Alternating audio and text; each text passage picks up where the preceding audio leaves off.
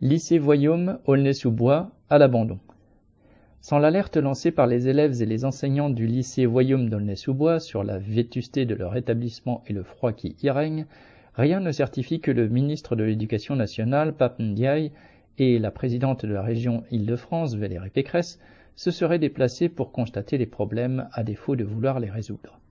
Ce lycée, le plus grand de la Seine-Saint-Denis avec 2400 élèves, est en effet dans un état déplorable, panne de courant à répétition obligeant les élèves à noter leurs cours à l'aide des lumières de leur téléphone, morceaux de plafond qui s'effondrent, portes inexistantes dans les WC, fenêtres non étanches, etc. Et maintenant, le froid s'installe dans les classes, la température de certaines ne dépassant pas les 14 degrés et seulement 7 degrés dans le gymnase.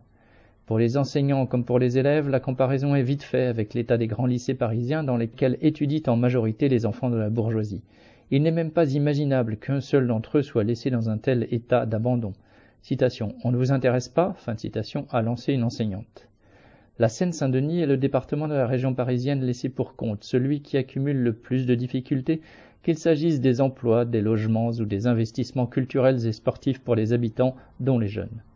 Et les crédits sans cesse réduits permettent de moins en moins d'embaucher des éducateurs ou de leur offrir des activités attractives.